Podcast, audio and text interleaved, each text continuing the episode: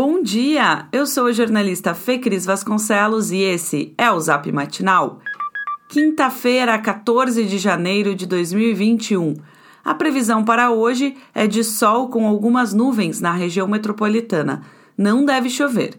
Em Porto Alegre, as temperaturas começam a subir em relação a ontem, mas ainda ficam em patamares aceitáveis, nada daquele calorão do início da semana por enquanto mínima de 19 e máxima de 28 graus. A Secretaria Estadual da Saúde espera a chegada das primeiras doses da vacina contra o coronavírus ao Rio Grande do Sul para a próxima quarta-feira, que é o dia seguinte a um evento que o Ministério da Saúde deve realizar para marcar o início da campanha.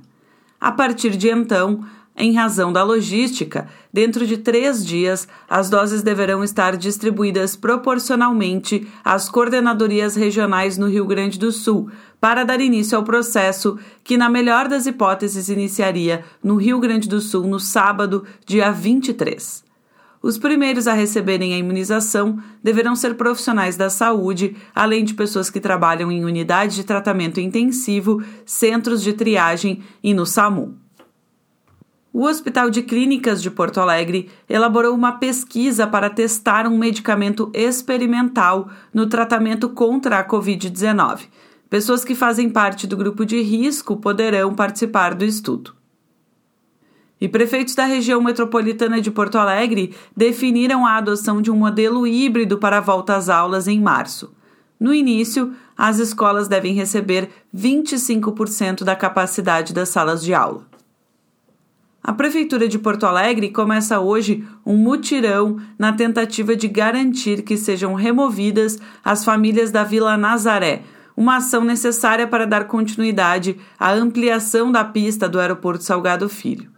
A obra precisa começar até março para honrar o contrato com a Fraport, administradora do aeroporto da capital, e também com a União.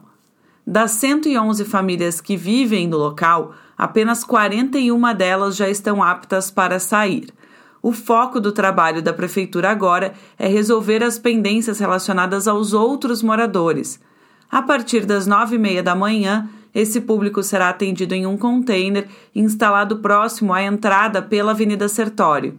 São 70 famílias, das quais 26 carecem de documentação 15 tiveram a transferência recusada por não se enquadrarem nos critérios estabelecidos pelo poder público, como de renda, por exemplo, e 29 não querem deixar o local. Também ainda estão pendentes as transferências de 66 famílias que residem na Vila Pepino, vizinha à Vila Nazaré. O setor de serviços no Rio Grande do Sul avançou 3,2% em novembro de 2020, se comparado com o mês anterior. Segundo o IBGE, esta representa a sétima alta consecutiva para o Estado, que segue uma recuperação identificada na maioria das unidades da federação.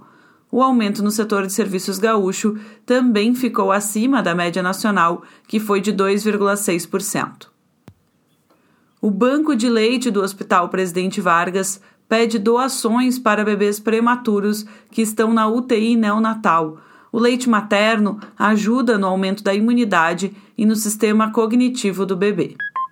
Esse foi o Zap Matinal, feito com base em conteúdos dos sites G1RS, GZH, Sul 21, Jornal Correio do Povo e Jornal do Comércio.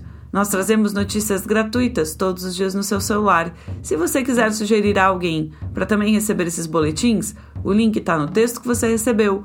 Um abraço e excelente quinta-feira!